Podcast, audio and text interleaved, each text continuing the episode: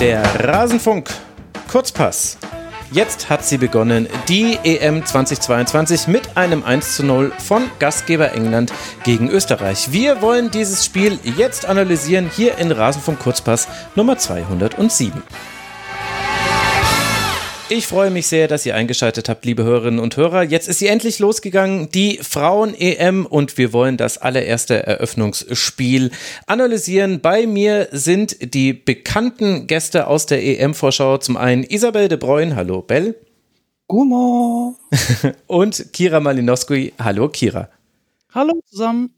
Ja, wir wollen jetzt mal gucken auf dieses 1 zu 0 von England vor 68.800 Zuschauern, nicht ganz die 74.000 voll gemacht. Im Old Trafford von Manchester United gewinnt eben England durch ein Tor von Beth Mead in der 16. Minute mit 1 zu 0. Kira, du darfst mal anfangen. Was wäre denn so dein vorläufiges Fazit? Hatte dieses Spiel über, für dich überraschende Elemente?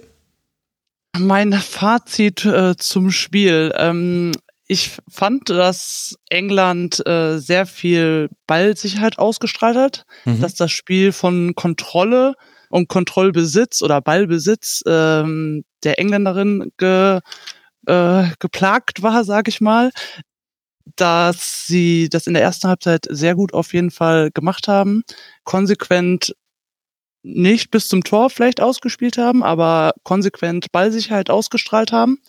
In der zweiten Hälfte haben die äh, Gegnerinnen ihnen das natürlich dann ein bisschen schwieriger gemacht, aber nichtsdestotrotz, ja, es war, glaube ich, ein erwartetes schwieriges Spiel und ich glaube, die Engländerinnen sind jetzt froh, dass sie die drei Punkte erstmal eingefahren haben.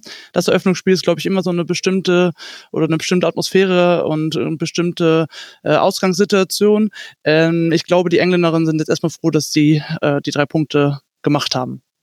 Ja, ich vermute, da lehnen wir uns alle nicht allzu weit aus dem Fenster, wenn wir das behaupten. Bell, was ich so gelesen habe während des Spiels und was ich auch herausgehört zu meinen, zu also ich glaube herausgehört zu haben, so ist es korrekt, im Kommentar bei der ARD war eine leichte Enttäuschung, dass das so ein enges Spiel war und jetzt auch kein Offensivfeuerwerk, zumindest was die großen Torchancen angeht. Würdest du da mit, auch mit einstimmen oder das ebenso erklären wie Kira, die eben auf diese besondere Situation dieses Spiels hingewiesen hat? Ich finde, die Situation ist da doch definitiv nicht äh, nicht außer Acht zu lassen. Und ich finde, es mhm. ist eigentlich auch eine relativ beachtliche Leistung von Österreich gewesen. Ich meine, es ist klar, dass die hier ähm, in einem beinahe ausverkauften Old Trafford, also quasi vor Heimkulisse von England im ersten Spiel gegen Titelfavoritin, ähm, erstmal ein bisschen vorsichtig agieren. Und wenn man sich, das hat auch die Kommentatorin während des Spiels mal gesagt, ich hatte es aber auch vorher schon rausgesucht, wenn man sich die Head-to-Head-Statistik anschaut von Österreich und England, ähm, ich nenne das liebevoll eine James Bond-Statistik. Null Siege, null Unentschieden, sieben Niederlagen. Oh. Gab es da bisher ein 1 zu 22 Torverhältnis. Dementsprechend ist eine 0 zu 1 Niederlage aus österreichischer Sicht nichts, wofür man sich schämen muss. Also ähm, es sind immer noch ganz klar dieselben Probleme. Problemchen, Probleme sind jetzt ausgewachsen da gewesen, die auch in der Vorbereitung schon ein bisschen angedeutet waren, nämlich ein eher harmloses Offensivspiel. Mhm. Aber äh, hinten haben sie bis auf das Gegentor und noch ein paar andere Szenen, aber größtenteils ziemlich gut zugemacht eigentlich. Ähm, da gab es einige Spielerinnen, die da auch, finde ich, durchaus herausgestochen haben, was das angeht. Wen würdest du da nennen? Definitiv Laura Wienreuter. Mhm. Ähm, die hatte die schwierige Aufgabe, ähm, mit Lauren Hamp umgehen zu müssen für einen Großteil des Spieles. Lauren Hamp hatte ja auch noch die Seiten gewechselt, in, irgendwann in der ersten Hälfte. Ähm, und Laura Wienreuter hat da wirklich ihr Herz rausgespielt. Also da musste sie wirklich viel laufen, Lauren Hemp ist schnell, Lauren Hemp ist sehr sicher mit dem Ball ähm, und hat da, finde ich, ihre Aufgabe relativ gut gemacht. Und im Spielaufbau ist, finde ich, auch noch, oder in dem, was vom Spielaufbau zu sehen war, nach vorne ging dann doch relativ wenig, ist, finde ich, auch noch Laura Feiersinger zu nennen gewesen. Ja. Die hat ein sehr, sehr eindrucksvolles Spiel gemacht. Kira, wer hat dir gefallen, wenn wir mal kurz bei den Österreicherinnen bleiben? Vielleicht ja auch gerade in der Anfangsphase, wo ich sagen muss, da hat mich Österreich positiv überrascht. Also die hatten viel Ballkontrolle, haben das relativ äh, strukturiert nach vorne gespielt und England hat ja durchaus seine Zeit gebraucht, um überhaupt mal eine Chance zu haben. Und dann fiel auch sehr schnell das 1 zu 0, als man dann zum ersten Mal längere Ballbesitzphasen hatten. Aber ich würde den Beginn von Österreich würde ich schon mal als gut bezeichnen. Ich würde auch sagen, dass äh, England so 10 bis 15 Minuten gebraucht hat, gebraucht hat, um ähm, ins Spiel zu kommen. Mhm. Wenn ich äh, eine Position oder eine Spielerin hervorheben müsste oder würde, das würde ich definitiv machen, dann äh, ist das auf jeden Fall Kira Walsh. Ähm, mhm. Enorme Ballsicherheit, Ruhe am Ball, eine gute Übersicht, ähm, Dreh- und Angelpunkt mehr oder weniger des englischen Spiels, sowohl in der ersten als auch in der zweiten Halbzeit. Im Aufbauspiel war es dann letztendlich so, dass sie die einzige Sechserin war. Kirby mhm. und Stanray haben dann äh, hochgeschoben ähm, als Achterin und sie hat da im Endeffekt ähm, das Spiel in die Hand genommen. Also würde ich sie auf jeden Fall ähm, hervorheben. Sie hat das wirklich heute sehr, sehr gut gemacht. Und generell das Zentrum. Ich fand es sehr, sehr stabil, sehr kompakt und ähm, ja, die drei würde ich auf jeden Fall hervorheben. Mhm. Lass mal bei Walsh bleiben. Das fand ich nämlich so ein interessantes, ja, eine interessante Beobachtung äh, dieser Partie. Du hast es ja schon angesprochen, sie war dann über weite Teile die alleinige Sechserin und sie hatte aber auch immer die Möglichkeit aufzudrehen. Und da habe ich ehrlicherweise Österreich nicht so ganz verstanden die haben manchmal in Unterzahlsituationen sind sie angelaufen. Also manchmal sind sie mit drei gegen vier angelaufen, manchmal mit vier gegen vier, aber da sind nur die vorderen vier angelaufen und quasi der Rest des Teams hat nicht nachgeschoben. Und das hat dazu geführt, dass England so lange den Ball sich hintenrum einfach nur zuspielen musste, bis man dann Walsh gefunden hat und Walsh konnte dann aufdrehen und von da ging es dann irgendwann auf die Flügel. Das war ja auch das Ziel oder manchmal gab es dann auch die, die Seitenverlagerungen, die hat dann aber oft schon Millie Bright dann gespielt. Hat man Walsh gar nicht für gebraucht. Konntest du das nachvollziehen, das Pressing von Österreich, dann vor allem auch in der zweiten, in der zweiten Phase der ersten Hälfte nach dem Rückstand? Wie würdest du dir das erklären, dass da nur manche ein Angriffspressing gespielt haben und irgendwie vielleicht die Hälfte des Teams eigentlich so auf, auf Mittelfeldpressing eingestellt war. Sorry, aber ähm, ganz kurz, ich finde aus meiner Sicht ist es so ein typisches, typisches Underdog-Ding. Man hat einfach Riesenangst davor, den ersten Fehler zu machen. Und den ersten Fehler, der dann wirklich dazu führt, dass so der Nagel im Sarg des Spiels landet, letztendlich. Mhm. Und dann also das kenne ich auch aus allen anderen Sportarten, die ich, äh, die ich so verfolgt habe in meiner Zeit. Ähm, dann machst du vorne nicht nicht viel, nimmst die Risiken nicht an und ähm, ja, dann verläuft es sich halt irgendwo im Mittelfeld. Kira, würdest du es auch so sehen? Ja, ich hätte mir auch auf jeden Fall mehr Risikobereitschaft gewünscht. Also auf beiden Seiten, ehrlich gesagt. Also sowohl auf der englischen als auch auf der österreichischen Seite. Ich glaube, es hätte dem österreichischen Spiel gut getan, wenn sie ähm, das konsequenter vorne zugestellt hätten, um frühestmöglich eben in Ballbesitz zu kommen und nicht eben immer Kia Walsh aufdrehen zu lassen und dann die Bälle verteilen zu lassen, weil dann war es immer im Spiel so, dass im Endeffekt Österreich diagonal fallen musste, um irgendwie wieder hinter den Ball zu kommen und sie immer wieder nur hinterhergelaufen sind. Aber hätten sie vielleicht mutiger verteidigt, also vorne schon zugestellt, dann sähe das Spiel vielleicht anders aus. Hm. Dann sollten wir vielleicht mal über das 1 zu 0 sprechen. also nicht ganz so konsequent verteidigt in dieser Situation von Österreich. Da hat man einen Ball, einen hohen Ball, ein bisschen hergeschenkt vor dem eigenen Strafraum. Dann spielt Kirby allerdings auch einen sehr schlauen Chipball auf Beth Mead. Und wie die ihn annimmt, das ist dann, glaube ich, nicht mehr zu verteidigen. Überlüpft dann Manuela Zinsberger und äh, dann ist der Ball hinter der Linie, obwohl äh, Wenninger noch versucht, ihn zu, zu retten. Wen müssen wir da am meisten hervorheben, Kira? Ich würde sagen, einerseits den Pass, den du gerade schon angesprochen hast, von Stanray, natürlich hervorragend, aber dann natürlich der erste Kontakt einfach äh, ja ebenso hervorragend. Ähm, wenn der nicht gekommen wäre oder wenn der nicht so am Fuß geklebt wäre, wäre der zweite Kontakt nicht möglich gewesen. Ähm, mhm. Deswegen auf jeden Fall Stanray und äh, Mead. Ein Zusammenspiel von den beiden. Siehst du, ich dachte, Kirby hätte diesen Pass gespielt. Da war ich vielleicht ein bisschen äh, unaufmerksam äh, tatsächlich.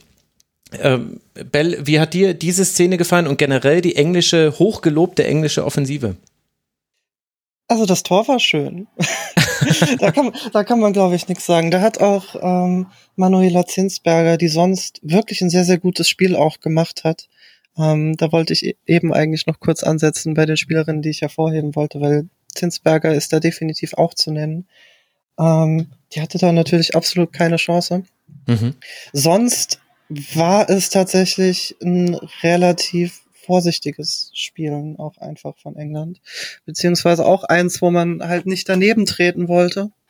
Ähm, und dementsprechend halt auch wenig, wenig Risiken äh, genommen hat. Es gab noch eine Szene relativ spät im Spiel war das. Ich glaube, die 76. Minute oder so, wo sich eine englische Spielerin, Kira, du weißt vielleicht noch, wer das war. Es wurde auch direkt in der Nachbereitung Kelly. von der Das war Kelly. Chloe Kelly, die wurde gefunden im Konter von Walsh. Ja. Sie, sie hatte so einen schönen Lauf und sie hätte so viel damit noch machen können und dann äh, verrennt sie sich da einfach ein bisschen. Das waren halt die Nadelstiche, die England gesetzt hat und die letztendlich ähm, herausgespielten Sachen. Es gab auch noch viele schöne hohe Bälle, viele Vertikalpässe, mhm. die gespielt wurden. Ähm, viel davon wurde aber auch mehr oder weniger solide abverteidigt von Österreich. Also da standen sich zwei Mauern gegenüber letztendlich. Ja, ich bin auch so ein bisschen hin und her gerissen, wie ich das jetzt bewerten würde, weil du kannst eben nicht, also erstmal hat England das jetzt mit 1 zu 0 gewonnen und das ist erstmal alles, was zählt, diese drei Punkte. Und dann ist es eben ein Eröffnungsspiel, auf dem sehr viel Druck lastet. Und es vielleicht haben ja auch nur die Kleinigkeiten gefehlt. Also ich fand, England war schon häufig in den Räumen, in die man kommen wollte. Also gerne auf dem Flügel im Angriffsdrittel, dann von da auch mal versuchen, an die Grundlinie zu gehen, aber durchaus manchmal auch schon sehr früh flanken, was aber auch äh, Erfolg hatte. Also sie haben Ellen White zum Beispiel in der ersten Hälfte ja mehrfach, ich glaube dreimal gefunden mit diesen Flanken. Und einmal war es ja richtig knapp, dass der Kopfball nicht aufs Tor ging und das hätte dann sehr wahrscheinlich das 2 zu 0 bedeutet. Man hatte ja auch noch die große Chance, die Zinsberger dann vereitelt. Das war auch wieder ein gelupfter Pass, bei dem Zinsberger dann einfach super herauskommt und gerade noch ganz kurz vor dem Halbzeitpfiff war das äh, verhindert, dass man mit 0 zu 2 in Rückstand gerät und das war nach einem offensiven Ballgewinn von Ellen White. Die hat da Wenninger so unter Druck gesetzt, dass sie den Ball erobern konnte, hat ihn auf Kirby gespielt und die hat nochmal quergelegt, dann auf Hemp, die die dann eben gescheitert ist an Zinsberger. Also was ich damit sagen will, ist, Kira, würde mich deine Meinung auch interessieren. Es waren die Kleinigkeiten, die gefehlt haben, aber eben die Kleinigkeiten, die auch zu Torchancen geführt hätten. Deswegen war es jetzt nicht so das Feuerwerk, auch wenn es eine klare Feldüberlegenheit von England gab.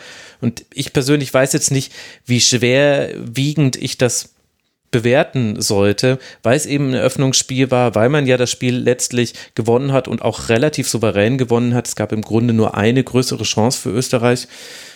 Also Glas eher halb voll. Ich würde auf jeden Fall zustimmen, dass man ganz viele gute Ansätze auf jeden Fall gesehen hat. Besonders in der ersten Halbzeit ähm, fand ich besonders die Ballsicherheit, die Kontrolle, äh, die Ruhe am Ball sehr oder finde ich, muss man hervorheben vom englischen Spiel. Mhm. Und äh, wie du gerade schon gesagt hast, sie haben im Endeffekt nichts zugelassen. Ich hätte mir, das habe ich glaube ich gerade schon mal angesprochen, mehr Risikobereitschaft gewünscht. Aber vielleicht ist auch so ein Öffnungsspiel nicht ähm, dazu ausgelegt, um so viel Risikobereitschaft an den Tag zu legen die Situation, die du gerade angesprochen hast, da hätte ich, glaube ich, oder wenn man Lauren Hemd ein bisschen kennt und äh, in der Liga verfolgt hat, glaube ich, hätte sie den vielleicht äh, im Ligaspiel direkt genommen und nicht noch den ersten Kontakt mitgenommen und dann nochmal mhm. äh, mit einem zweiten Kontakt abgeschlossen. Also es kann eben auch sein, dass zu viel Kontrolle auch in gewissen Situationen lähmen kann. Und ähm, ich glaube aber, dass man das in den nächsten Spielen auf jeden Fall rausbekommt und dass sie dann vielleicht auch lockerer und freier werden man darf eben nicht vergessen, dass es sich um ein Eröffnungsspiel ähm, gehandelt hat und dass da im Endeffekt erstmal zählt, dass sie die drei Punkte mitnehmen hm. und gut in das Turnier starten. Ja, ich hatte auch das Gefühl, also der Pass von Kirby, der war ja so ein bisschen ganz leicht in den Rücken von Hemp. Vielleicht kam auch daher quasi dieser zusätzliche Kontakt, den sie gebraucht hat. Aber es kann kann natürlich auch mit dem Kopf zusammengehangen haben. Hat man ja, finde ich, Bell auch bei den Österreicherinnen gemerkt. Und zwar im Guten wie im Schlechten. Also ich, also Laura Feiersinger fand ich, hat ein wahnsinniges Spiel gemacht. Die war auch in den schwierigsten Phasen für Österreich immer diejenige, die dennoch Bälle gewonnen hat, direkte Duelle für sich entschieden hat, die auch anspielbar war in Umschaltsituationen. Die hat mir sehr, sehr gut gefallen. Auch Barbara Dunst hatte dann in der, vor allem in der zweiten Hälfte gegen Bronze wirklich, also nicht nur diese eine große Schusschance, sondern es gab eine fast identische Situation dann ein paar Minuten später. Da entscheidet sie sich nochmal darauf, nach innen zu ziehen, wird dann geblockt. Da wäre der Weg eigentlich zur Grundlinie, war der Weg schon frei, weil nämlich Bronze den, den Weg nach innen äh, zugemacht hat und die, die Grundlinie aufgemacht hat. Ich glaube, aus Respekt vor einer Wiederholung eben dieses, äh, dieses Schusses. Also es gab ja auch bei den Österreicherinnen die Spielerinnen, die es geschafft haben, da positiv dagegen zu halten und letztendlich hätte das ja auch mit einem 1 zu 1 ausgehen können, dieses Spiel, mit ein bisschen mehr Glück auf österreichischer Seite. Mit ein bisschen mehr Glück, ja. In meinen Notizen steht auch einfach nur zu dem einen Distanzschuss, der tatsächlich aufs Tor ging, einfach nur richtiger Baba-Moment, weil das macht sie gerne. Mhm. Ähm, diese Distanzschüsse.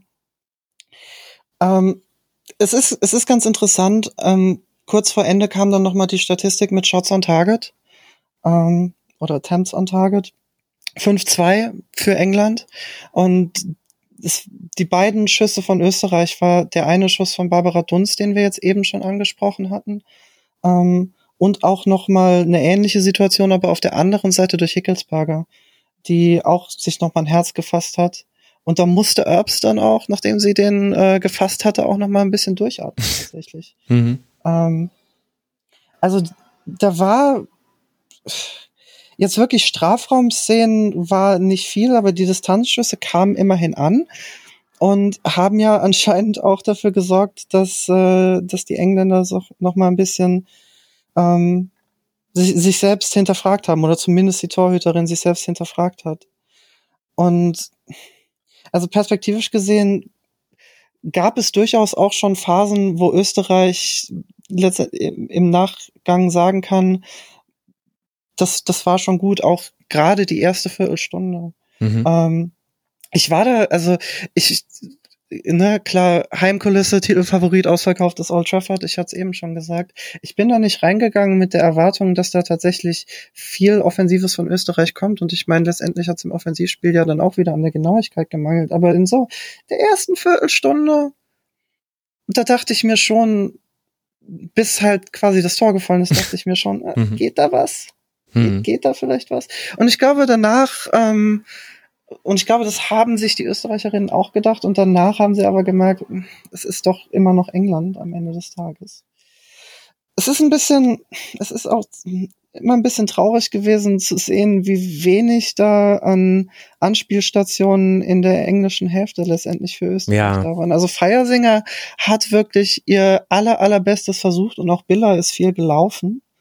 Ähm, äh, ich habe mir hier auch aufgeschrieben, ich habe immer ein bisschen die Hoffnung verloren, wenn man den Ball an der Mittellinie an Biller gehen sieht. Weil du weißt, danach ist nichts mehr und sie spielen da so zögerlich nach vorne, dass bis die letztendlich in der Nähe von ähm, irgendwas Gefährlichem sind, sich England schon wieder komplett aufgebaut hat und man quasi dann eben nur noch mit so Distanzschüssen wie von Baba Dunst oder äh, Hickelsberger letztendlich durchkommen kann. Ähm, mhm was ein Symptom von einem Ding ist, was man ja auch schon in der Vorbereitung bei Österreich gesehen hat. Ne, die Offensive ist ein bisschen wackelig, ähm, kann aber, also ich finde perspektivisch gesehen insgesamt ist das jetzt keine Niederlage, für die man sich erstens schämen muss und auch eine, auf der man aufbauen kann, weil ähm, man hat die Nerven tatsächlich gehalten bis zum Ende. Man hat den Ansturm von Lauren Hemp und ähm, von Stanway auch und von dem gesamten englischen Team letztendlich standgehalten und kann am Ende sagen, 0 zu 1 ist äh, 0 zu 1 und man hätte auch noch ein 1 zu 1 rausholen können. Ist eigentlich ein Ergebnis, mit dem man gegen England zufrieden sein kann und äh, naja, halt auch sein muss, letztendlich. Ne? Ja, also ich, ich finde, das kann man so sehen. In Teilen tue ich es auch so. Ich habe mich allerdings auch gefragt, wie, wie Österreich sich das eigentlich gedacht hatte in der ersten Hälfte. Also jetzt mal jenseits von allen Problemen, die dann halt auch aus dem Spielverlauf herauskommen. Aber der Weg zum gegnerischen Tor, der war ja zwischenzeitlich sehr weit. Und Nicole Biller hat sich dann eben sehr tief fallen lassen und hat das auch gut gemacht. Die hat äh, zwei, dreimal da ganz gut den Ball festgemacht, verteilt, ist dann wieder in die Spitze gegangen. Aber es hat halt wahnsinnig lange gedauert. Und dann ist eben genau das passiert, was du eben gesagt hast. Also egal wie weit Lucy Bronze aufgerückt war, Daly hat es ja ein bisschen zurückhaltender gemacht im Vorschieben. Sie hatte auf jeden Fall genug Zeit, wieder zurückzukommen, weil eben der Weg so weit war und weil es Österreich dann halt auch nicht geschafft hat, das schnell und vertikal zu spielen.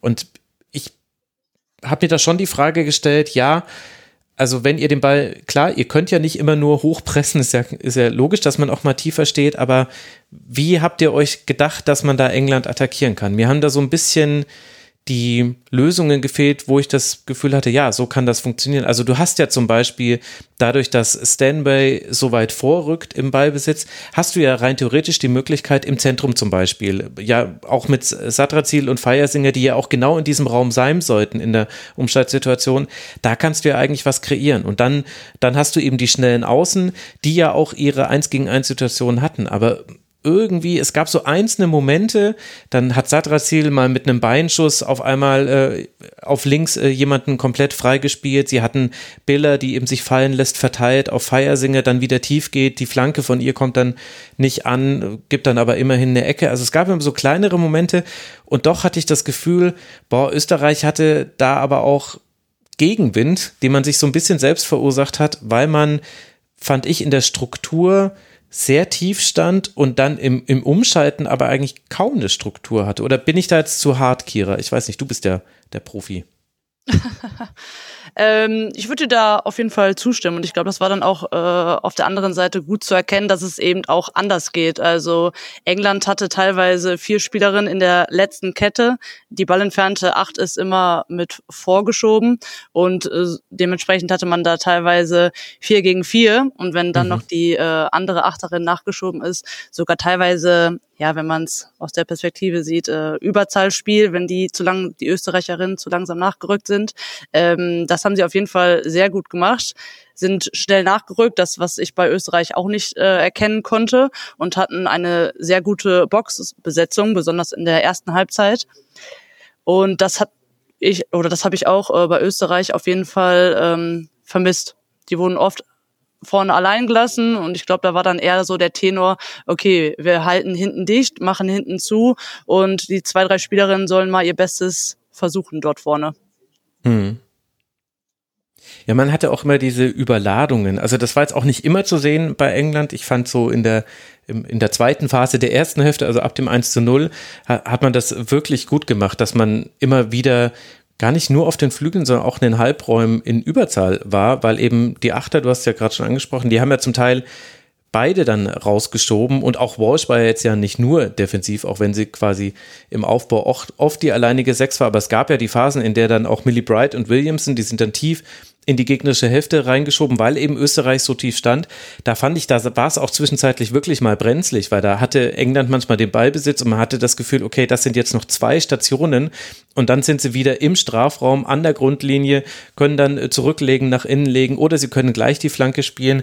Also da, da gab es auch strukturell wirklich ein Problem bei Österreich, weil England das aber gut gemacht hat, meiner Meinung nach. Auf jeden Fall, ja. Die Außenverteidiger haben in der ersten Halbzeit, äh, du hast es gerade schon angesprochen, Bronx wahrscheinlich ein bisschen offensiver als äh, Daly nachgeschoben, ähm, hatten dementsprechend auch einen geringen Abstand zu den Außenstürmerinnen und haben dementsprechend dann immer den Flügel mit zwei Spielerinnen besetzt.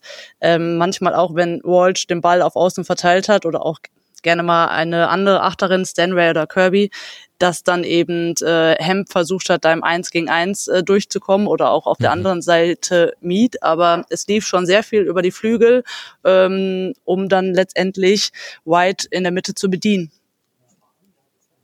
Ja, da hat mir manchmal so die Rückraumbesetzung ehrlicherweise gefehlt, weil also äh, White hat es ja eigentlich ganz gut geschafft, äh, äh, Schnaderbeck und Wenninger zu binden. Also die mussten sich beide um sie kümmern, weil sie auch wahnsinnig laufintensiv gespielt hat. Also es fand ich jetzt nicht so komplett überraschend, dass es dann Dreifachwechsel in der Offensive gab mit Toon, Kelly und Russo für eben White, Mead und äh, Kirby. Die haben alle sehr, sehr viele Meter gemacht und haben dann aber auch die Österreicherinnen damit beschäftigt. Nur den, äh, den Rückraum, den haben sie nicht so gut besetzt oder auch nicht gefunden. Das ist ja dann so Henne-Ei-Problem. Kam der Pass da nicht hin, weil es unbesetzt war oder äh, ja, wie, wie man es dann sehen will. Was mir noch aufgefallen ist, war eine fast schon absurde Dominanz in der Luft der Engländerinnen. Äh, Bell, wie bewertest du das? Also ich bin sehr zurückhaltend bei Zweikampfstatistiken, weiß jeder, der den Rasenfunk länger hört, weil ich finde, es ist so eine völlig überbewertete Statistik, gerade im deutschen Sportjournalismus.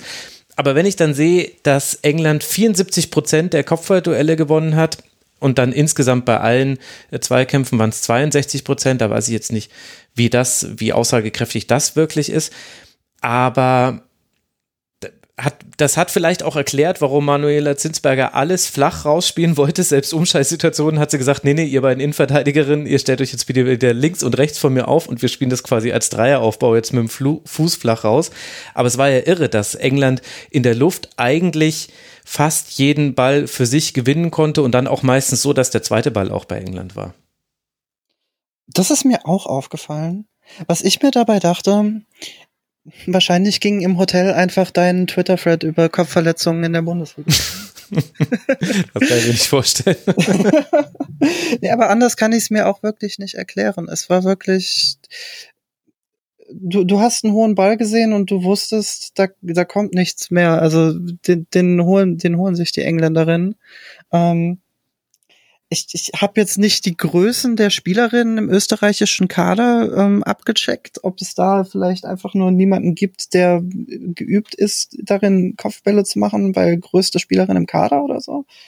Aber es, es war, es war wirklich, äh, es war wirklich eklatant. So, es, es, es, es, es, es kam wirklich gar nichts. So, jedes Mal, wenn ein hoher Ball kam, ähm, gab es so einen halbherzigen Sprung, aber eigentlich auch nicht. Und da gab es ja dann auch die eine große Torchance noch von, von White in der ersten Hälfte. Mhm. Was ja auch ein hoher Ball in den Kopfball war, wo dann ähm, Schnaderbeck daneben stand, mhm, ja. glaube ich. Und ähm, die eigentlich auch nur mitgelaufen ist. Die wollte, die wollte gar nicht mal an den Ball rankommen. Und dann halt mit Glück hat White den neben das Tor gesetzt mehr oder weniger. Aber ähm, mit, mit äh, Lufthoheit hatte das da relativ wenig zu tun. Ich, ich weiß auch nicht, was da war. Das ist definitiv auch noch ein Ding, was dann angegangen werden muss, weil das ist so eine klare Schwäche. Ähm, das werden natürlich dann auch die restlichen Gegnerinnen in der Gruppe sehen und versuchen, das auszunutzen. Ja, oder Kira, ist es eine Stärke von England und wir haben es deswegen so frappierend gesehen. Ich würde schon sagen, dass ich mir vorstellen könnte, dass da ein großer Fokus drauf gelegt wird. Das ist, das sind entscheidende Momente, äh, sei es eine Ecke oder sei es ein Freistoß. Ähm, und ich glaube, dass die Trainerin da viel Wert drauf legt und äh, dass uns das deswegen so ähm, ins Auge gesprungen ist, sage ich mal, dass die Engländerinnen da sehr dominant waren. Mhm. Und da fällt mir auch, ja. sorry, aber da fällt mir auch gerade noch so ein bisschen auf, wo du vorhin gefragt hast, wo denn die Ideen waren im österreichischen Spiel. Ich glaube, die hat England dann einfach abgewehrt. Die Ideen waren teilweise da. Es gab in der ersten Hälfte, Mitte der ersten Hälfte, so eine Szene, wo Verena Henshaw ähm, oder vielleicht war es auch in der zweiten Hälfte. Es gab auf jeden Fall eine Szene, wo Verena Henshaw den Ball eingeworfen hat und einen langen Einwurf in den Strafraum versucht hat. Erste Hälfte, da hat sie es dreimal Erste nacheinander äh, Dreimal nacheinander, ne? aufgeschrieben. Mhm. Es war zweimal der Versuch von der Einwurfflanke, mhm. was dann letztendlich ja schon wieder irgendwo eine Spielidee ist. Der Ball kommt hoch in den Strafraum rein und wir versuchen den zu verwerten. Zweimal abgeblockt, kam direkt wieder zu ihr zurück und dann hat man gemerkt, dann hat sie es aufgegeben. Dann ging der Einwurf halt einfach kurz äh, auf, äh, auf Nicole Biller und da sollte es dann weitergespielt werden. Also vielleicht war es gar nicht mal der fehlende Ideenreichtum von ähm, und der fehlende Ideenreichtum von Österreich, sondern einfach nur, dass England das gelesen und abgeblockt hat ähm, und es da dann halt einfach ein Skill-Diff-Problem war. Ja, könnte sein. Also mir ist auch aufgefallen, das, was ich vorhin kritisiert habe mit dem, mit der fehlenden Geschwindigkeit im Umschaltspiel bei Österreich und auch die wie ich fand, dann nicht immer gute Struktur, die man da hatte. Österreich hat ja auch fast gar keine langen Pässe gespielt irgendwann, weil die eben in der Regel weg waren. Also insgesamt waren es übers Spiel hinweg neun lange Pässe, die angekommen sind. England hatte im Vergleich dazu 39. Also da hat England auch sehr viel gut gemacht und ich glaube aber tatsächlich, dass hier zwei Dinge aufeinander äh, gepasst haben in diesem Spiel.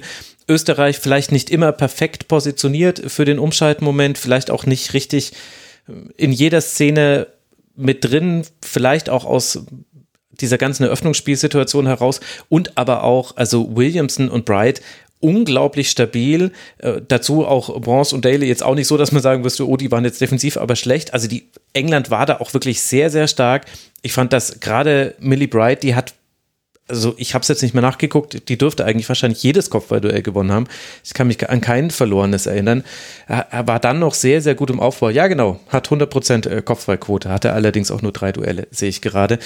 Also und dann, dann verstärkt sich das halt vielleicht auch innerhalb so eines Spiels. Und dennoch war es ja eng. Es hätte ein 1 zu 1 geben können.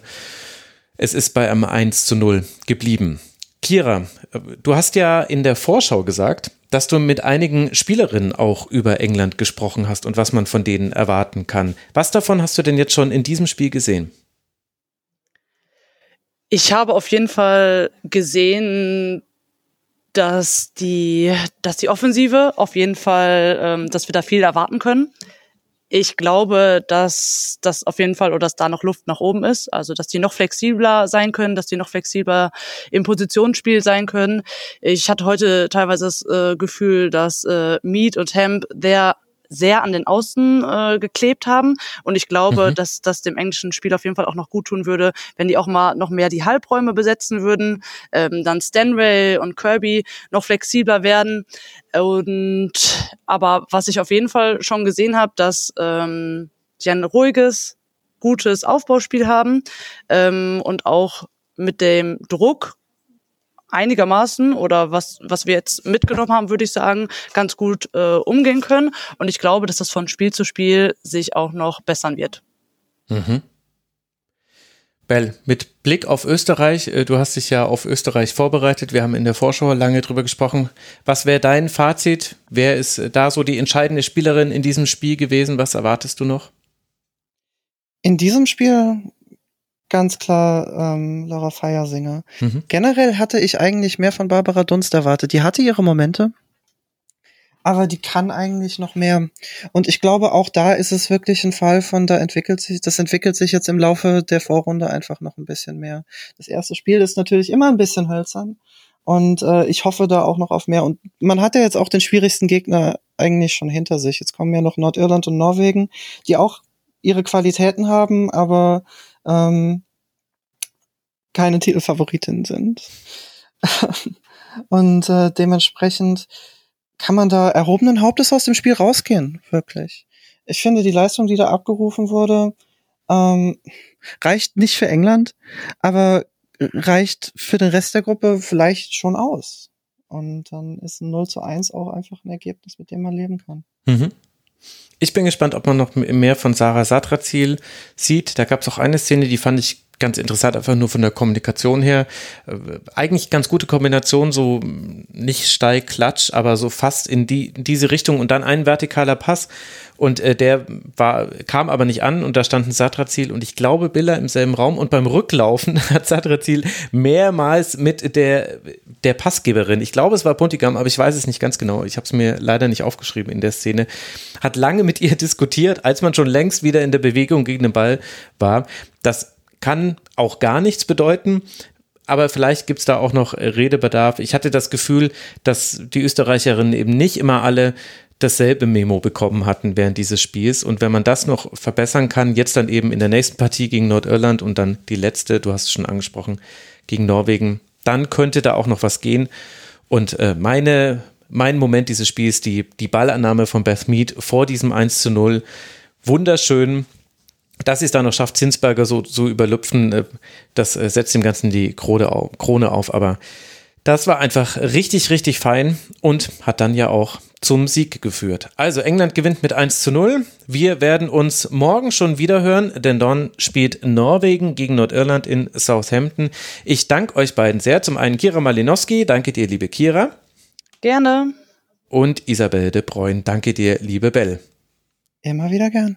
Und als letztes möchte ich auch noch denjenigen danken, die den Rasenfunk finanziell unterstützen. Wir sind Werbe, Paywall und Sponsoren frei. Und in dieser Folge danke ich Anna, Jochen, Martin aus W, Chrisiko, Philipp-Finn und EK1079. Auf rasenfunk.de slash supportersclub erfahrt ihr, wie man uns unterstützen kann. Auf kiosk.rasenfunk.de findet ihr unser Merchandise und generell auf rasenfunk.de eigentlich alles, was ihr haben wollt. Hinterlasst uns gerne Feedback zu dieser Sendung im Forum mitmachen.rasenfunk.de und dort könnt ihr auch gerne Input geben. Ich wünsche mir Input von euch, liebe Hörerinnen und Hörer. Und ich wünsche, dass ihr wieder einschaltet in der nächsten Ausgabe. Bis dahin macht's gut, bleibt gesund. Ciao.